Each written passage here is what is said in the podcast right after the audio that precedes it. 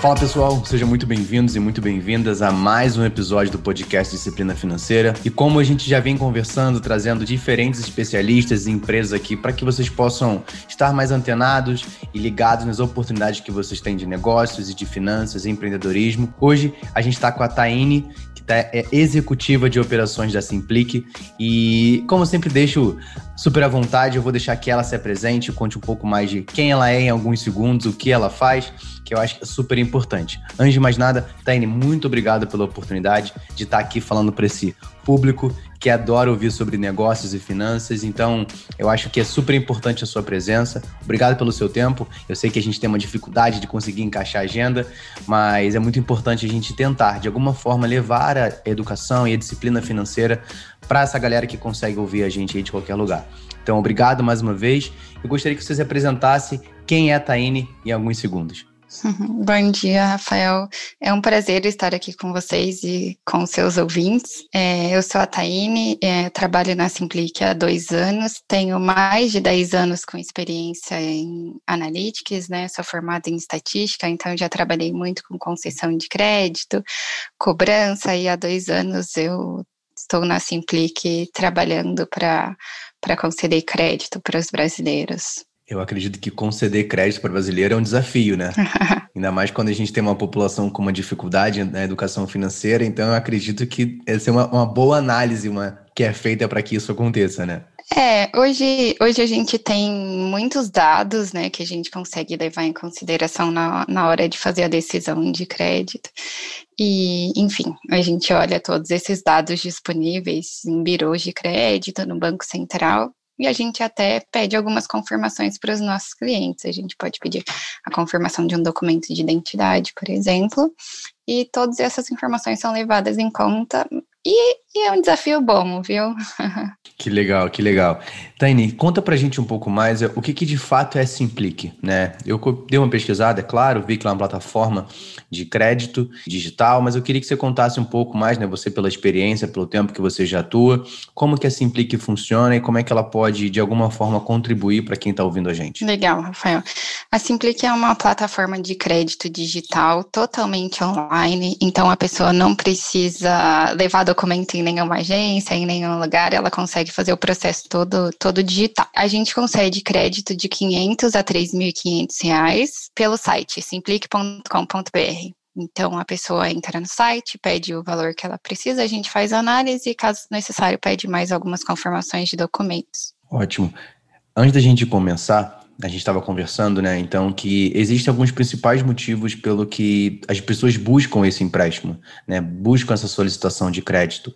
A gente sabe que é importante que a gente tenha uma boa gestão financeira do nosso patrimônio, da nossa casa, uma disciplina financeira, mas em alguns momentos é necessário, a gente precisa, por algum infortúnio ou pela situação atual que a gente está vivendo, buscar uma solução, né? Eu acredito que em algum momento, talvez, a Simplique possa contribuir. E aí eu gostaria que você falasse para a gente um pouco, para a galera que está ouvindo a gente, quais são os principais motivos que buscam um brasileiro a pegar o crédito, né? O empréstimo, por exemplo.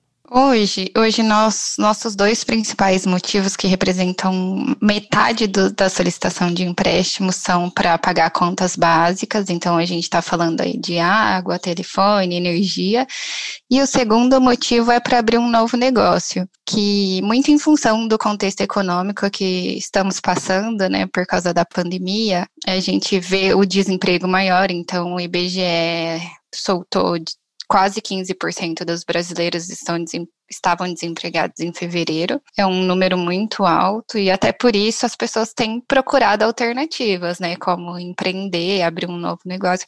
Essas pessoas se sentem qualificadas, mas elas não têm a oportunidade de um emprego e veem no empréstimo a oportunidade para começar um negócio que elas acreditam que dará certo. E como eu falei, o principal motivo é para pagar contas básicas, que também é um contexto econômico que a gente está passando.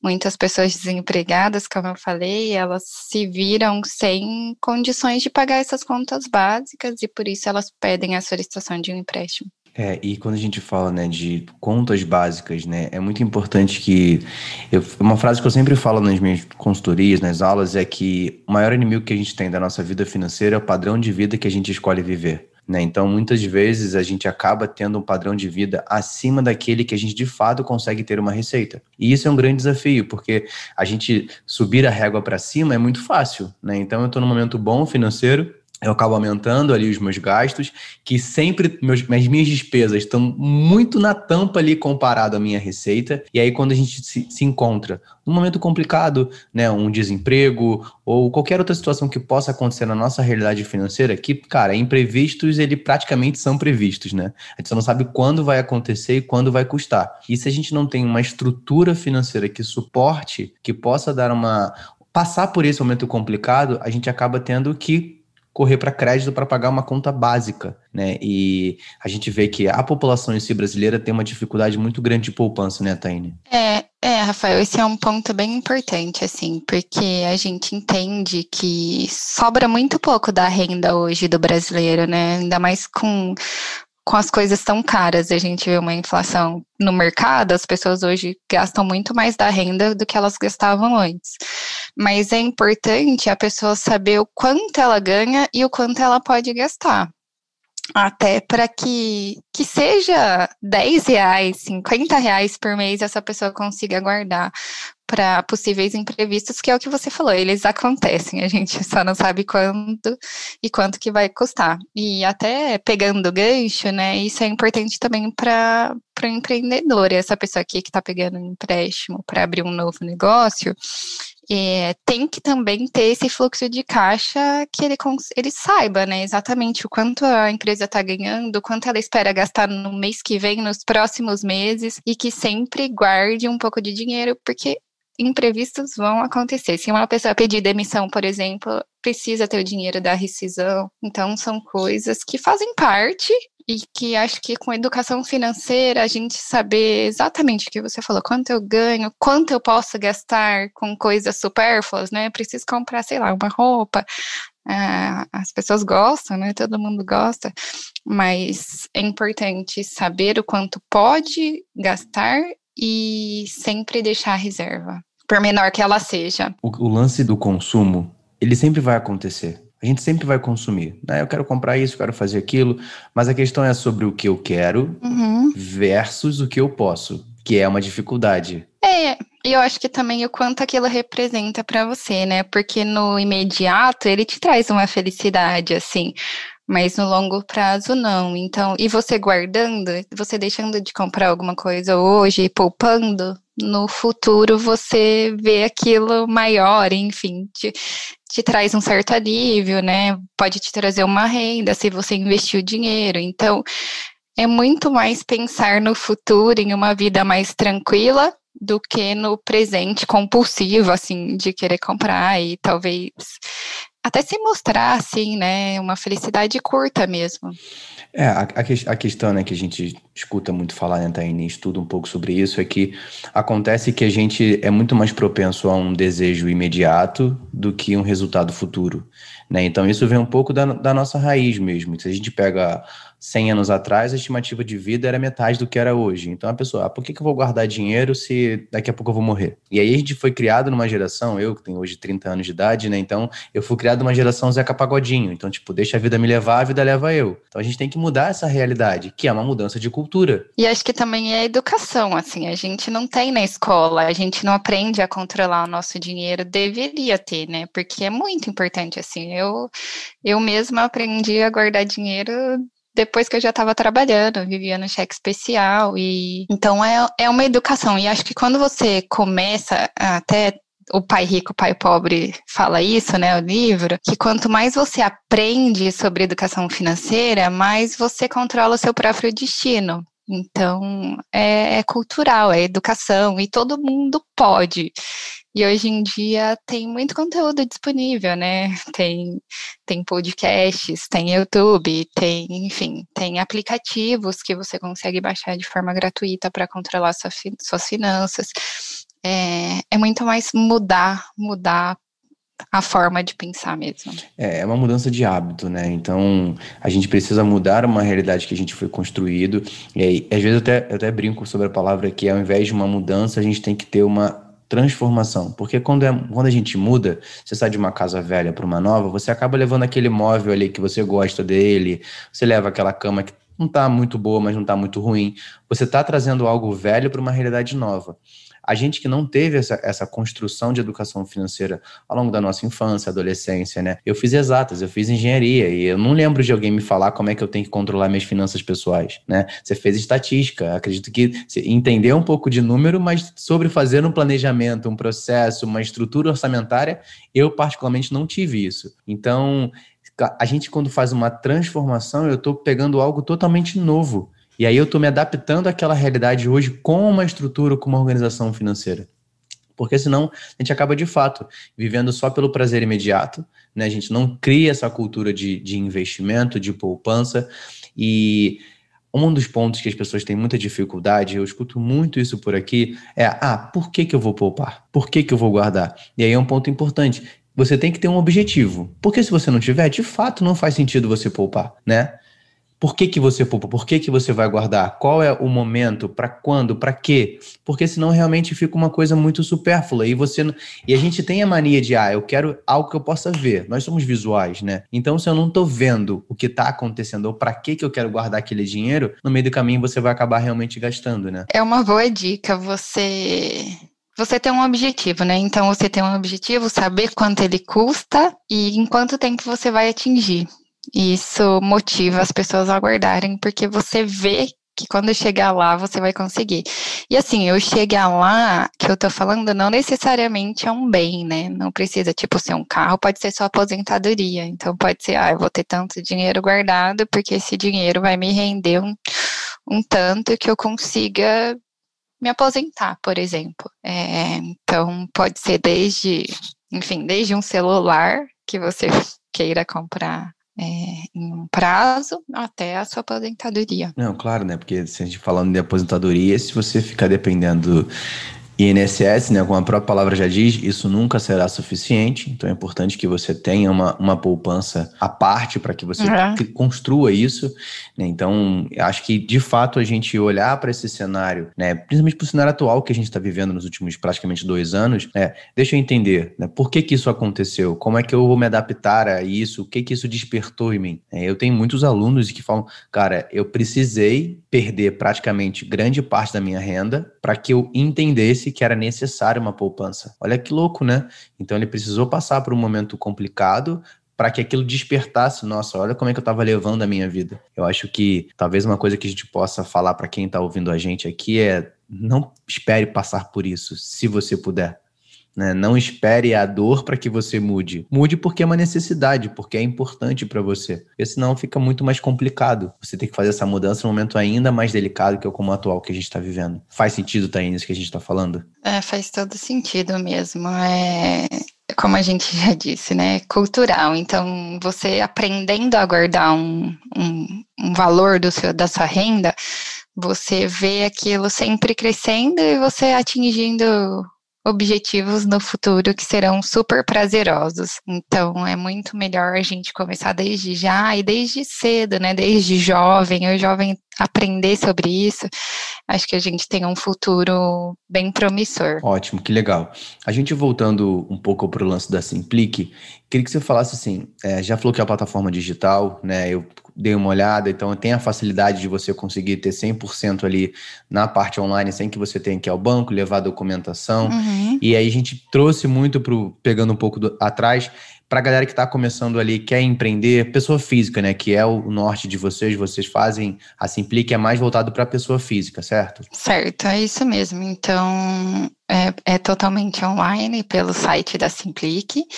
E a pessoa que queira abrir um novo negócio, por exemplo, no CPF, né, a gente concede crédito para pessoa física, ela pode pedir o dinheiro na Simplique e começar um novo negócio. Legal. É, é importante que a gente sempre fale nisso, né? Analise se essa é realmente uma oportunidade, olhe se realmente você tem um controle, aquele negócio vai te dar um retorno no médio e longo prazo, né? Até para que. Se a parcela cabe no seu bolso. Né? Ótimo, né? ótimo. Porque a, como é que funciona esse lance de parcela? A pessoa já consegue ver diretamente pelo site? Consegue. Assim que a gente mostra a oferta, as ofertas disponíveis para a pessoa, ela já consegue saber simular em quantas parcelas ela pode fazer um empréstimo, né? A gente faz de 3 a 12 parcelas e ela consegue saber quanto fica a parcela para cada prazo de forma super rápida no site. É só clicar nas diferentes parcelas para saber. E isso é super importante, né? Linkando com o que a gente estava falando, porque com controle você sabe o quanto você pode gastar de parcela, porque o empréstimo ele te traz um dinheiro agora.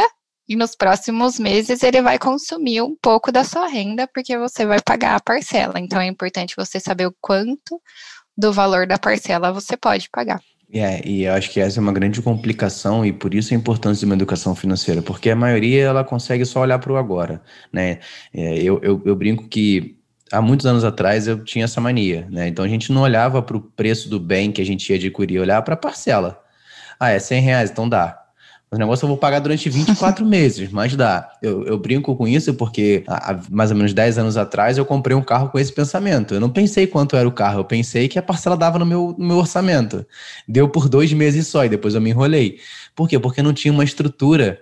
Então, quando a gente fala sobre isso, não é questão de, ah, vou fazer o empréstimo, enfim, vou comprar alguma coisa parcelado e eu vou olhar só para o agora. Deixa eu entender, como que está a minha estrutura, o meu fluxo de caixa?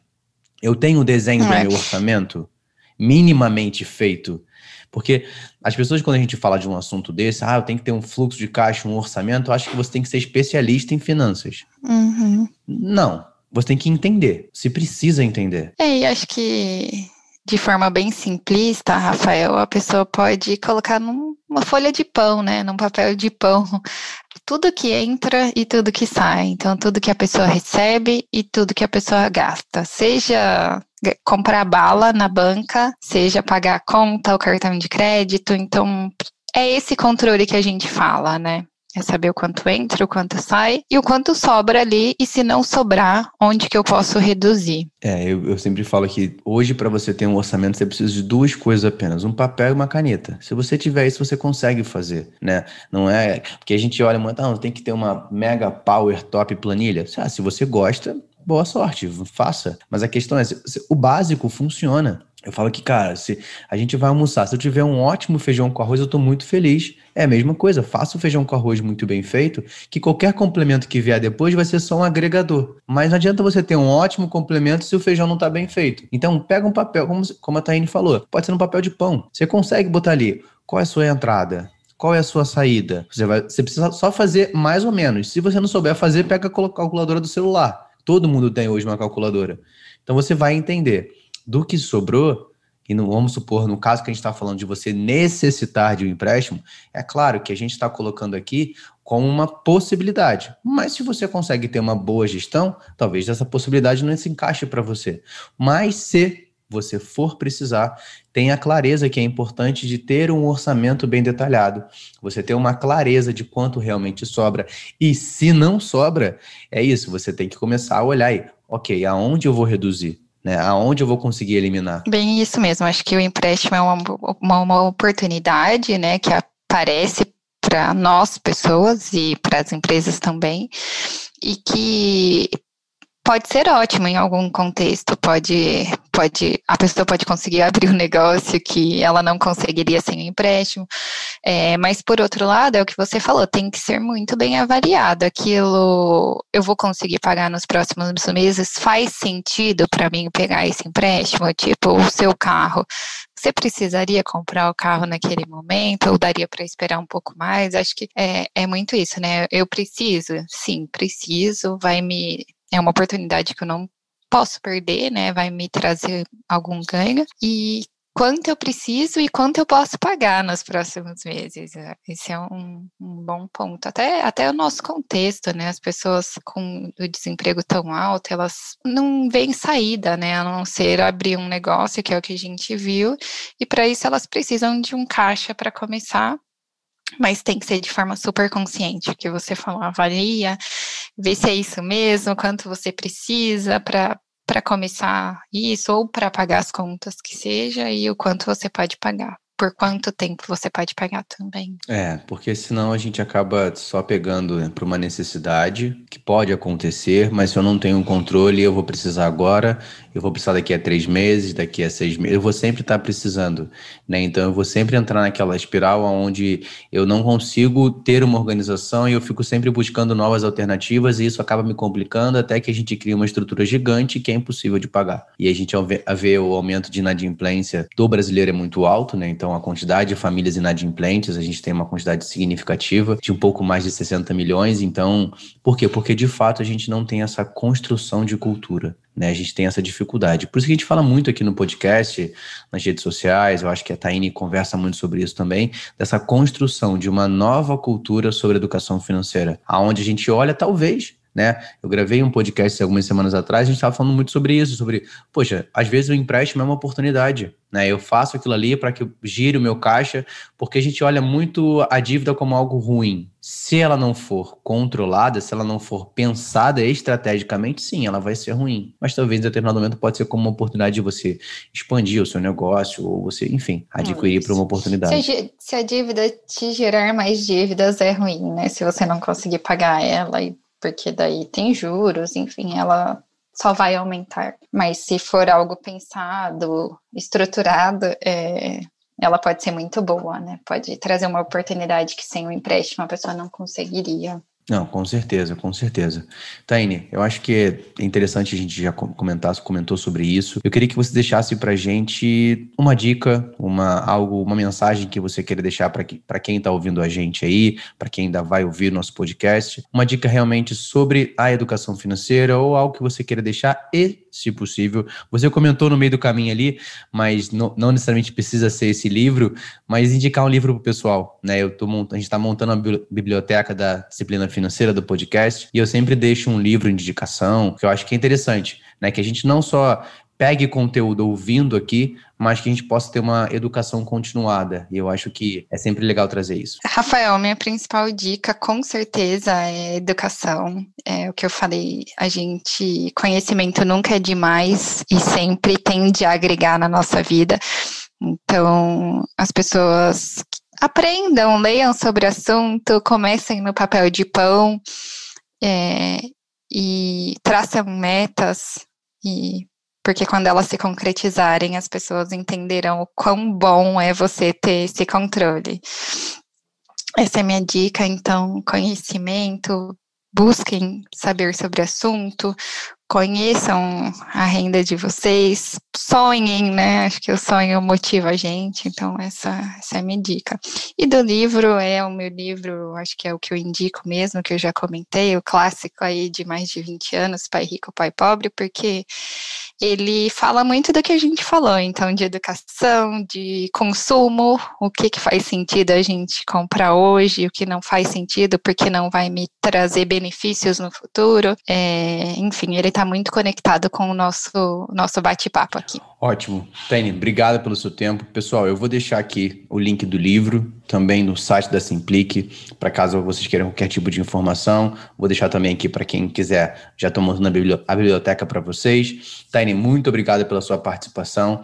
Eu acho que sempre que a gente puder falar sobre educação financeira, o podcast já está aberto para a sua presença, para que você possa participar com a gente, tá bom? Então, pessoal, muito obrigado pela participação, por você estar ouvindo esse episódio. Não deixa de clicar aqui que você curtiu e também de compartilhar. Joga no grupo da família, joga no grupo do futebol, não importa, joga lá, porque é super importante que a gente possa levar essa mensagem para o maior número de pessoas. Então, eu fico por aqui e nos vemos no próximo episódio.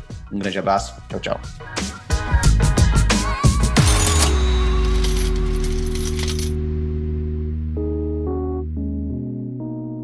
Este podcast foi editado por Felipe Mux.